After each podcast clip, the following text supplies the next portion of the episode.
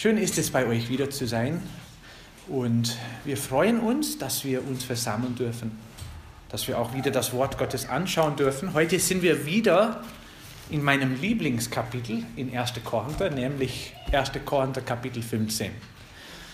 Und das ist eigentlich der Drehpunkt in dem ganzen Brief. Vor ein paar Wochen haben wir das Fundament wieder angeschaut. Wir werden heute noch mal ein paar Verse aus dem Abschnitt lesen. Aber 1. Korinther Kapitel 15 lesen wir dann Verse 3 und 4 und dann beten wir miteinander und dann schauen wir weit im Wort Gottes.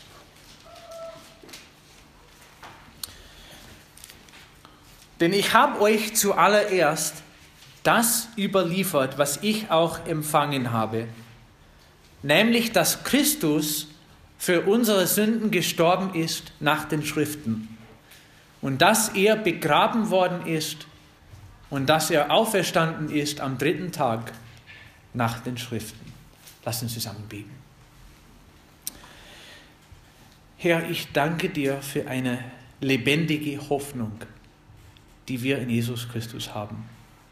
Und ich danke dir für das, was der Paulus vor 2000 Jahren geschrieben hat hier, als Ermahnung an der Gemeinde in Korinth, aber auch als Ermutigung, als Befestigung, wo er nochmal erzählen wollte, worauf unser Glauben, Glaube gebaut wird. Und ich danke dir sehr, dass er so klar und deutlich das Evangelium erklärt hat.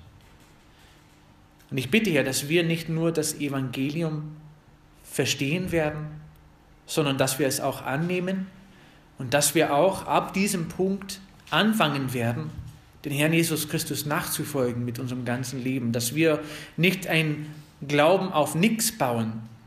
Und ich danke dir für die Wahrheit und für die Tatsache der Auferstehung, was wir auch beim letzten Mal gesehen haben, Herr, und was wir auch heute nochmal anschauen werden. Ich bin sehr dankbar für dein Wort auch für deinen Geist, dass er in uns wohnt und dass er auch uns führt in der Wahrheit her. Hilf uns diese Woche auf seine Stimme aufzupassen im Namen Jesu. Amen. Also wie wir letztes Mal gemerkt haben, der Paulus wollte nochmal zu den Wurzeln zurückgehen und ein bisschen erzählen, wo es lang geht. Er hat ziemlich viele Kapiteln äh, sich damit beschäftigt, der Gemeinde zu sagen, wo sie falsch standen. Es sei denn, es mit Gaben zu tun hatte oder mit Dienst in der Gemeinde oder mit Probleme oder mit Sünden oder was auch immer. Aber jetzt kommt er in Kapitel 15 und er sagt Anfang des Kapitels, ich erinnere euch aber, ihr Bruder, an das Evangelium, das ich euch verkündigt habe. Also vergiss es nicht, ich war mal bei euch, ich habe angefangen, das Wort zu erzählen und zu verkündigen und ich habe euch das Evangelium überliefert, so wie ich es auch bekommen habe. Und dann hat er in den Versen, was wir schon gelesen haben heute, hat er erklärt, was das Evangelium ist. Und da waren drei Elementen in dem Evangelium drin, die man verstehen muss. Und was waren die drei Elementen? Jetzt habt ihr eine Probe? Die Kinder schreiben alle Proben in der Schule. Jetzt sind auch die Erwachsenen dran. Was sind die drei Hauptelementen des Evangeliums. Dass Jesus Gottes Für uns gestorben nach den Schriften. Dass er, natürlich gehen wir davon aus, dass er Gottes Sohn ist, dass er für uns gestorben ist nach den Schriften, nicht nur für uns allgemein, sondern für unsere Sünden. Also wir waren Sünder, wir haben gegen Gott gesündigt, wir waren Feinde Gottes und wegen dieser Sünden müsste Jesus sterben als Sohn Gottes. Der ist für unsere Sünden gestorben nach den Schriften. Er ist begraben worden nach den Schriften, was wir auch sehen in der Taufe.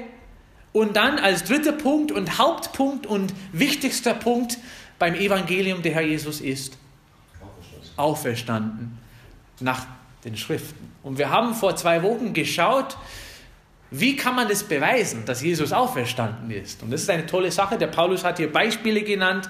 Der hat einfach alles erzählt, warum wir einfach glauben sollen, dass der Herr Jesus auferstanden ist.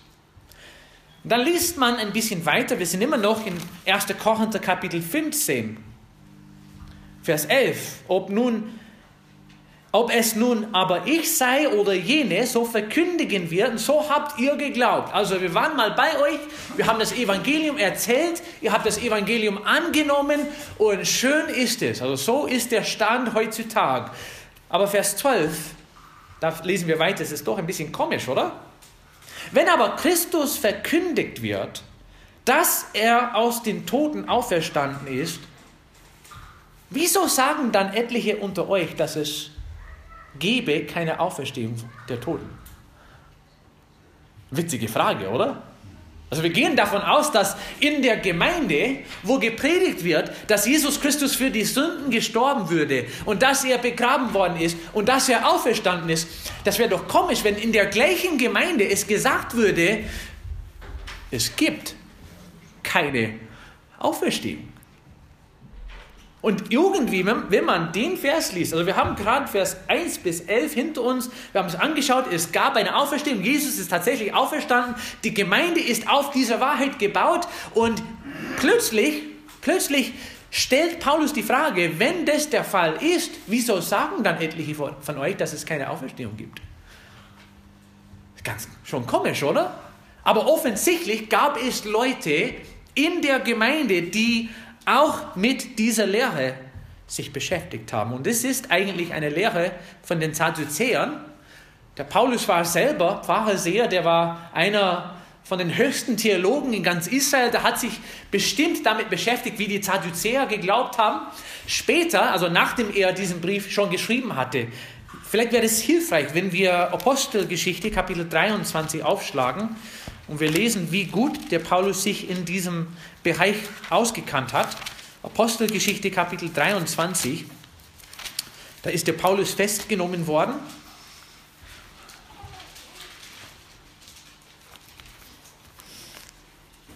Der steht jetzt vor dem hohen Priester, Vers 4, die Umstehenden aber sprachen, schmähst du den hohen Priester Gottes? Das sprach Paulus, ich wusste nicht, ihr Bruder, dass er hoher Priester ist, denn es steht geschrieben, über einen Obersten deines Volkes sollst du nichts Böses reden. Also der Paulus hat ziemlich hart geredet und da war der hohe Priester da und die Leute haben das nicht so gut angenommen. Da musste Paulus schnell überlegen, was mache ich jetzt? Vers 6. Da aber Paulus wusste, wusste, dass der eine Teil aus Sadduzäern, der andere aus Pharisäern bestand, rief er in die Ratsversammlung hinein, ihr Männer und Brüder, ich bin ein Pharisäer und der Sohn eines Pharisäers. Wegen der Hoffnung auf die Auferstehung der Toten werde ich gerichtet. Ganz schon fies, was er gemacht hat. Er hat schon gesehen, jetzt bin ich in Probleme geraten. Wie kann ich mein Problem hier lösen? Ich werfe so ein theologisches Dings da raus. Ich weiß, was da kommen wird. Die Hälfte sind Sadduzäer, die glauben nicht an der Auferstehung. Das ist im nächsten Vers da. Vers 7, als er aber dies sagte, entstand ein Streit zwischen den Pharisäern und den Sadduzäern und die Versammlung spaltete sich. Die Sadduzäer sagen nämlich, es gebe keine Auferstehung, auch weder Engel noch Geist. Die Pharisäer aber bekennen sich zu beidem. Und es entstand aber ein großes Geschrei. Also der Paulus hat sich gut ausgekannt, wie die Sadduzäer geglaubt haben. Und deswegen hat er gesagt, ich bin hier wegen der Hoffnung der Auferstehung. Also der hat diese Lehre schon mal gehört. Der ist mit dieser Lehre aufgewachsen, auch wo er die Position nicht gehalten hat. Und jetzt begegnet er in der Gemeinde Gottes. Leute, die so, die die zu so eine Lehre halten. Es gibt keine Auferstehung. Und Paulus wollte einfach mit Logik dann diese Irrlehre bekämpfen. Und das macht er ganz gut. Eigentlich ist es ein wichtiger Punkt, denn die Auferstehung ist der Hauptpunkt des Evangeliums. Und wenn man das nicht richtig hat, dann steht man auch überall falsch. Die Frage lautet, wieso glauben etliche unter euch, dass es keine Auferstehung gibt? Und dann fängt Paulus an, ganz logisch die Sache zu erzählen, wie es ist. Weißt du, manchmal ist es schwierig, eine bestimmte Logik zu folgen, oder? Äh, wer hat schon mit Computers gearbeitet? Johann, bist du Programmierer auch ein bisschen? Ne? Ah, aber eigentlich ist die Programmiersprache nur aus Logik gemein, äh, gebaut. Also kann man einfach, soll man einfach die Code lesen können und schauen können und verstehen können, wie das alles läuft. Aber es ist ziemlich komplex und kompliziert. Also ich bin nicht so ein Typ, der einfach sowas machen kann. Also ich bin nicht so logisch gebaut vielleicht. Aber das, was der Paulus jetzt vorhat, das, was er gerade erzählen wird, total anders. Ganz leicht zu verstehen. Punkt A, Punkt B, Punkt C, Punkt D und lesen wir dann gemeinsam, was er sagen wollte. Vers 13. Wenn es wirklich keine Auferstehung der Toten gibt, so ist auch Christus nicht auferstanden. Nicht so schwer zu verstehen, oder? Sagt er auch wieder in Vers 16. Denn wenn die Tote nicht auferweckt werden, so ist auch Christus nicht auferweckt worden. Hey, pass auf, Gemeinde.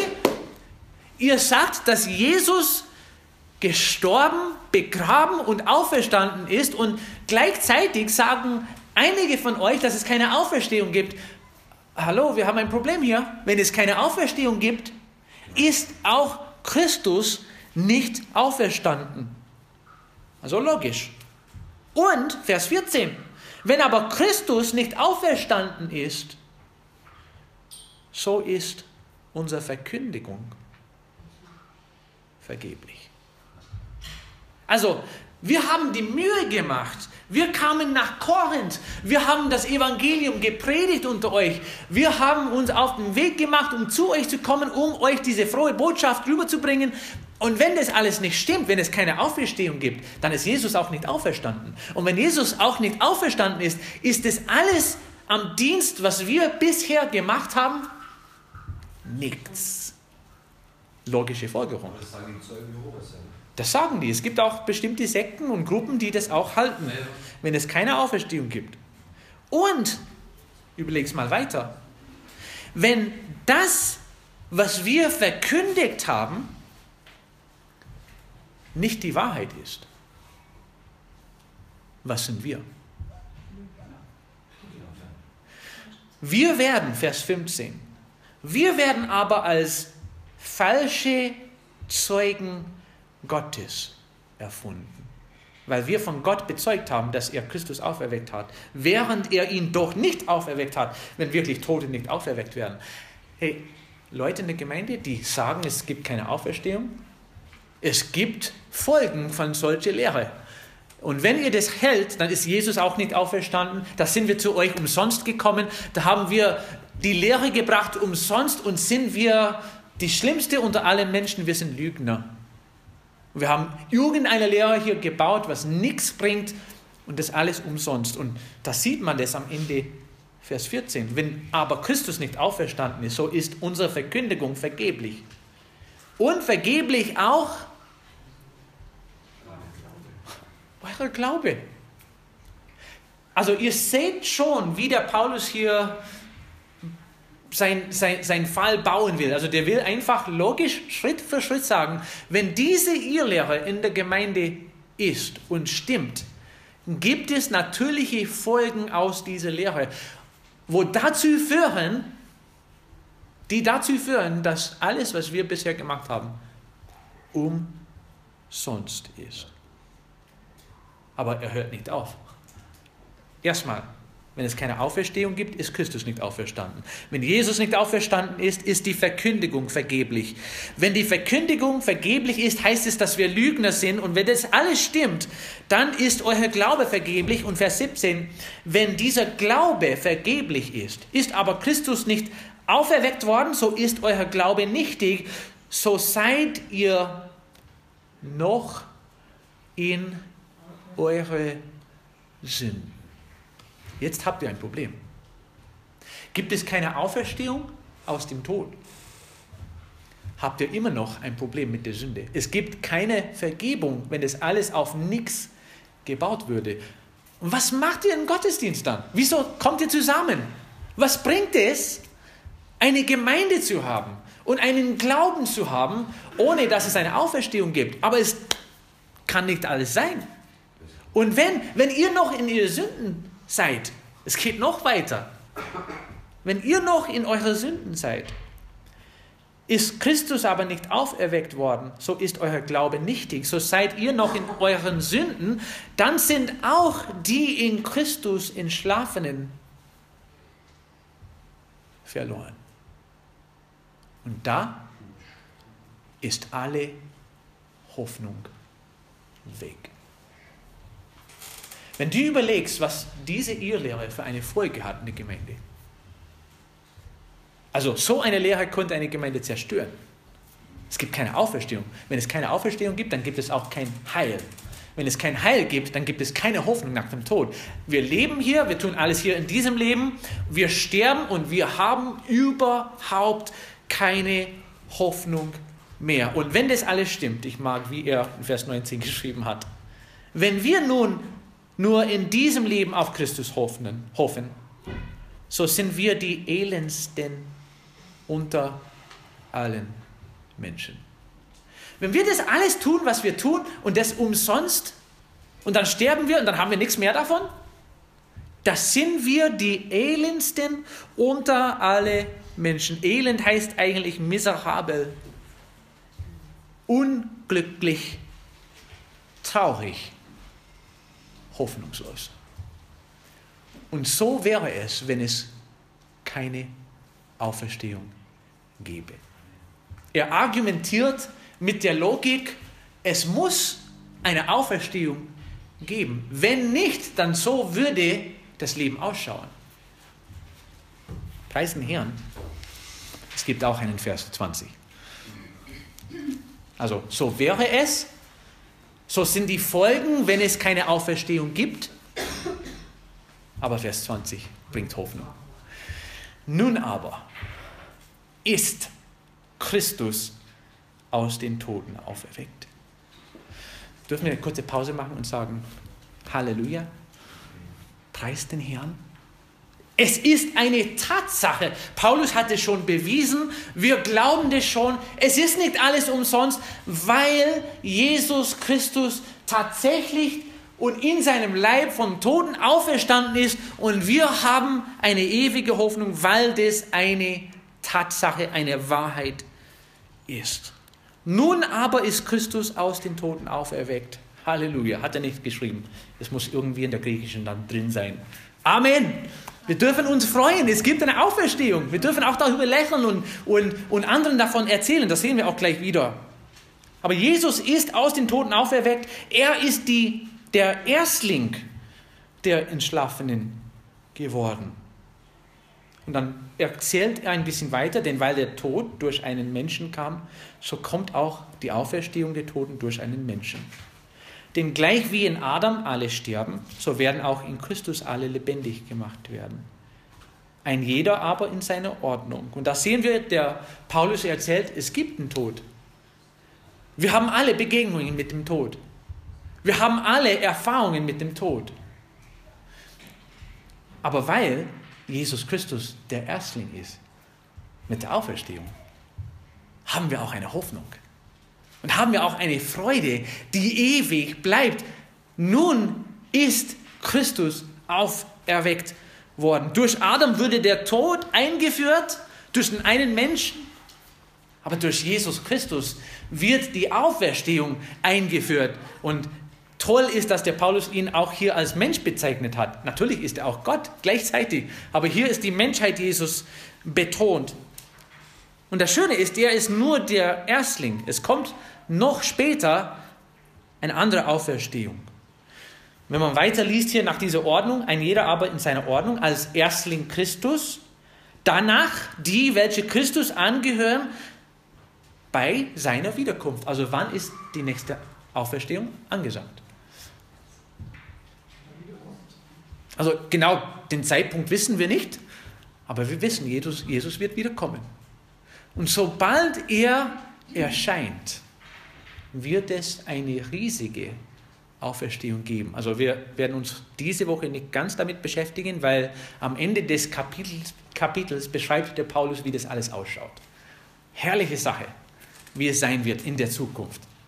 Aber die Reihenfolge ist so, Jesus müsste als erstes auferstehen und danach dürfen die Menschen auferstehen, aber erst bei der Wiederkunft Jesu.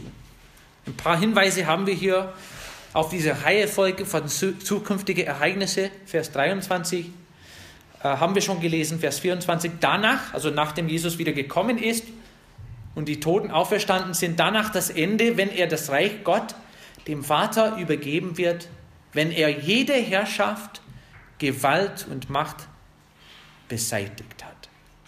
Denn er muss herrschen, bis er alle Feinde unter seine Füße gelegt hat. Als letzter Feind wird der Tod beseitigt. KO-Schlag, fertig. Der Tod wird sterben. Und wir wissen auch ziemlich genau, wie das ausschauen wird. Das lesen wir in Offenbarung Kapitel 20. Und das Meer gab die Toten heraus, die in ihm waren. Und der Tod und das Totenreich gaben die Toten heraus, die in ihnen waren und sie wurden gerichtet, ein jeder nach seinen Werken. Und der Tod und das Totenreich wurden in den Feuersee geworfen. Das ist der zweite Tod. Und wenn jemand nicht im Buch des Lebens eingeschrieben gefunden würde, so würde er in den Feuersee geworfen. Letztendlich wird der Tod beseitigt. Und ab diesem Punkt gibt es keinen Tod mehr. Wozu dann die Kraft für diesen Sieg? Weil der Erstling das schon gezeigt hat, dass er Macht hat über den Tod. Jesus ist nun auferweckt worden. Wenn wir weiterlesen, Vers 37, äh, 27, lesen wir auch von der Ordnung es kommt immer wieder Ordnung vor, äh, haben wir vor etliche Wochen in 1. Korinther 14 gesehen, haben wir gerade gelesen in Vers 23, ein jener aber in seiner Ordnung. Und jetzt lesen wir auch Vers 27. Denn alles hat er seinen Füßen unterworfen. Wenn es aber heißt, dass ihm alles unterworfen ist, so ist offenbar, dass derjenige ausgenommen ist, der ihm alles unterworfen hat. Also das sieht man selbst in der Dreieinigkeit dass Jesus sich dem Vater unterwirft. Und da wollte der Paulus nur ein bisschen auf der Seite erzählen, dass es selbst bei der Dreieinigkeit diese Ordnung gibt. Gott Vater, Gott der Sohn, den Sohn und Gott den Heiligen Geist. Und es gibt selbst da eine Unterwerfung. Vers 28. Wenn ihm aber alles unterworfen sein wird, dann wird auch der Sohn selbst sich dem unterwerfen, der ihm alles unterworfen hat, damit Gott alles in allem sei. Also die Tatsache ist, Christus ist wahrhaftig auferstanden. Und ich weiß, wir haben einen bestimmten Tag, wenn wir das feiern, oder? Immer am Ostern. Jeder Sonntag sollen wir Gedanken darüber machen. Die Jünger sind am Sonntag zusammengekommen immer, um das zu feiern. Jesus ist am ersten Tag auferstanden. Eigentlich müssen wir nicht bis Ostern warten, wenn wir sagen, der Herr ist auferstanden. Wahrhaftig, der Herr ist auferstanden. Dürfen wir, dürfen wir das jeden Sonntag sagen, weil er über den Tod den Sieg gezeigt hat. Das ist die Tatsache. Und dann sehen wir zum Schluss die Auswirkungen der Auferstehung. Und oh, jetzt haben wir Vers 29. Ein toller Vers. Ich lese es halt vor. Was würden sonst die tun, die sich für die Toten taufen lassen, wenn die Toten gar nicht auferweckt werden. Weshalb lassen sie sich denn für die Toten taufen? Okay, Herr Pastor, kannst du uns bitte sagen, was dieser Vers zu bedeuten hat? Brauchen wir nicht dagegen, Normal müssen sagen, seid ihr blöd. Das ist, ist, okay, wenn man den Vers liest, das ist der einzige Vers, der so etwas sagt in der ganzen Schrift. Also Vertrau mir, ich habe ziemlich durchgeschaut. Es gibt nicht viele Verse, die mit diesem Thema zu tun haben. Das ist der einzige. Und das ist eine Problemstelle. Also wir müssen ehrlich miteinander sein. Es gibt keine gute, kurze, einfache Erklärung für diesen Vers. Es gibt Möglichkeiten, aber das ist ein Vers, wo ich sagen würde, da sollen wir nicht dogmatisch darüber sein. Auf alle Fälle soll man kein Lehrer darauf bauen. Wenn man einen einzelnen Vers hat, äh, zum Beispiel, es gibt die Mormonen, die lassen sich für den Toten taufen. Und die glauben, wenn äh, anstelle einem, der schon gestorben ist, getauft wird, dann können sie auch irgendwann mal gerettet sein. Das steht nirgendwo in der Schrift. Es gibt nur diese einzige Stelle, wo vielleicht darauf hingewiesen würde. Und es gibt ein paar Möglichkeiten hier. Äh, es, es kann wohl, äh, eine, einige glauben, dass es ein Problem hier mit der Übersetzung ist. Also, weil in der griechischen Sprache ist ganz schon schwierig zu wissen, genau wie ein Satz übersetzt werden soll. Ähm, vor allem Präpositionen. Die sind Problemwörter. Äh, und wenn du eine Zweitsprache gelernt hast, dann weißt du, wie schwierig das ist manchmal mit Präpositionen. Also wenn man dieses Wort hier, da steht, ähm, was würden sonst die tun, die sich für die Toten taufen lassen? Aber das Wort für kann auch vielerlei, vielerlei Art und Weisen übersetzt werden. Es kann anstelle sein, es kann wegen heißen, wegen die Toten. Und einer hat gesagt, vielleicht wegen die Leute, die gestorben sind im Glauben, dass sie sich taufen lassen haben. Das ist eine Möglichkeit. Also ich sage es euch, ich habe keine Ahnung genau, was da stehen soll. Ich bin kein Profi in der griechischen Sprache. Manche meinen auch, dass Paulus hier eine bestimmte Gruppe im Kopf hatte, die das auch falsch praktiziert haben. Also hier wird diese Praxis nicht als positiv bezeichnet und auch nicht als negativ bezeichnet. Es wird einfach erzählt, es gibt Leute, die sich für die Toten taufen lassen. Ohne zu sagen, dass sie das machen sollen. Vielleicht argumentiert er einfach, die glauben auch an der Auferstehung. Aber das ist nicht das Wichtigste. Was Paulus eigentlich sagen wollte, weil sie an der Auferstehung glauben, tun sie etwas. Der Punkt ist nicht, ob das wichtig ist, dass man sich für die Toten taufen lässt oder nicht. Kompliziertes Thema. Der Punkt, den Paulus rüberbringen will, ist ein Glaube. Also ein echter Glaube führt zu echter Praxis. Also wenn wir etwas glauben, sollen wir dazu bewegt sein, etwas zu tun. Und das liest man hier in diesem Beispiel, das liest man auch in dem nächsten Vers. Und warum begeben wir auch uns stündlich in Gefahr? Also persönlich, jetzt spricht er erstmal von der Gruppe, jetzt spricht er von sich selbst persönlich. Ich stelle mich täglich, nicht nur täglich, das habe ich nicht, noch nie bemerkt, stündlich, mehrmals am Tag bin ich auf eine Gefahrstelle geraten, weil ich glaube, dass es eine Auferstehung gibt. Ich leide und ich nehme das an, ich nehme das für selbstverständlich. Ich mag das nicht, aber ich nehme das an, weil ich an der Auferstehung glaube. So wahr ihr mein Ruhm seid, den ich habe in Jesus Christus, unserem Herrn. Ich sterbe täglich. Wenn ich als Mensch in Ephesus mit wilden Tieren gekämpft habe, was nützt es mir, wenn die Toten nicht auferweckt werden? Lasst uns essen und trinken, denn morgen sind wir tot. Hat er recht, oder? Und jetzt möchte ich hier ganz klar und deutlich sagen, das, was du tatsächlich glaubst, prägt das, was du tust. Es gibt manchmal ein Problem irgendwo dazwischen. Wir sagen, das glauben wir und dann tun wir ganz anders. Dann ist die Frage, was glauben wir wirklich? Wenn wir das glauben, dann würden wir auch so handeln, als würden wir das glauben. Und der Paulus hat gemeint, wenn es keine Auferstehung gibt, dann können wir machen, was wir wollen. Also wenn ich in 30, 40 Jahren sterben muss, dann habe ich nur 30, 40 Jahre meinen Spaß zu haben hier auf der Erde.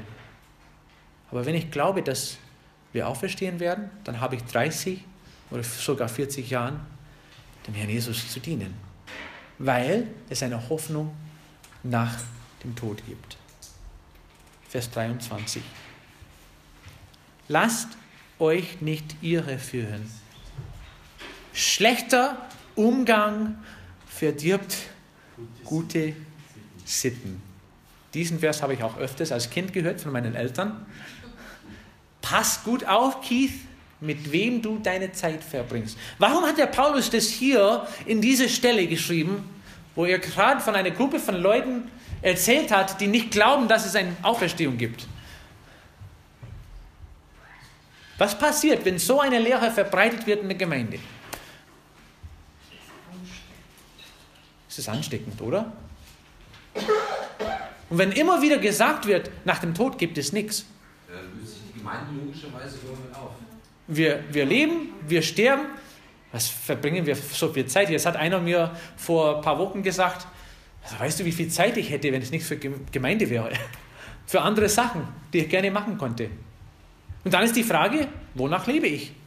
Was sind meine Ziele? Also strebe ich danach, ein schönes Leben hier zu haben oder ein schönes Leben in der Ewigkeit zu haben? Und wenn Jesus Christus tatsächlich auferstanden ist und wenn wir das glauben und angenommen haben als Wahrheit, dann werden wir auch so leben. Aber pass gut auf, welche Stimme du hörst. Dann die Stimmen, die wir hören, haben eine Wirkung auf unsere Praxis. Lasst euch nicht irreführen, schlechter Umgang verdirbt gute Sitten. Da muss er nochmal ermahnen, natürlich ist es so ein Brief, werdet doch wirklich nüchtern und sündigt nicht, denn etliche haben keine Erkenntnis Gottes. Das sage ich euch zur Beschämung. Und da merkt man schon, es gab etliche in der Gemeinde, die nicht viel gehalten haben von der Auferstehung. Dürfen wir ehrlich sein? Wenn wir glauben, dass es Hoffnung nach dem Tod gibt, sollen wir auch nicht dazu getrieben sein, anderen davon zu erzählen. Also die Welt, schau dir mal um, hoffnungslos. Schau mal die Wahlen in den USA an. Das, die Sachen, die ich jetzt lese, hoffnungslos. Die Menschen meinen, wir haben keine Chance. Aber es gibt Hoffnung nach dem Tod. Es gibt eine Auferstehung. Wir haben nicht nur dieses Leben. Äh, es geht noch in die Ewigkeit hinein. Und es, das hat eine Wirkung auf die, auf die Praxis dann, wie wir leben, Entscheidungen, die wir treffen, Sachen, die wir tun. Und wenn nicht, können wir tatsächlich sagen, dass wir glauben? Wie wir glauben, hat immer eine Wirkung auf unseren Werken. Das Schöne ist, also es kommt noch schönere Stellen. Der Paulus wird in den nächsten Wochen erzählen, hat er schon vor ein paar Jahrtausenden erzählt, aber wir werden es nochmal anschauen, in den kommenden Wochen, wie sieht die Auferstehung aus? Und wie sieht die Ewigkeit aus? Und wie ist es genau, wenn Jesus wiederkommt? Was haben wir zu erfahren? Aber wenn wir das glauben, sollen wir auch uns in Bewegung setzen und Menschen von Jesus erzählen und diese frohe Botschaft weitersagen. Lasst uns beten.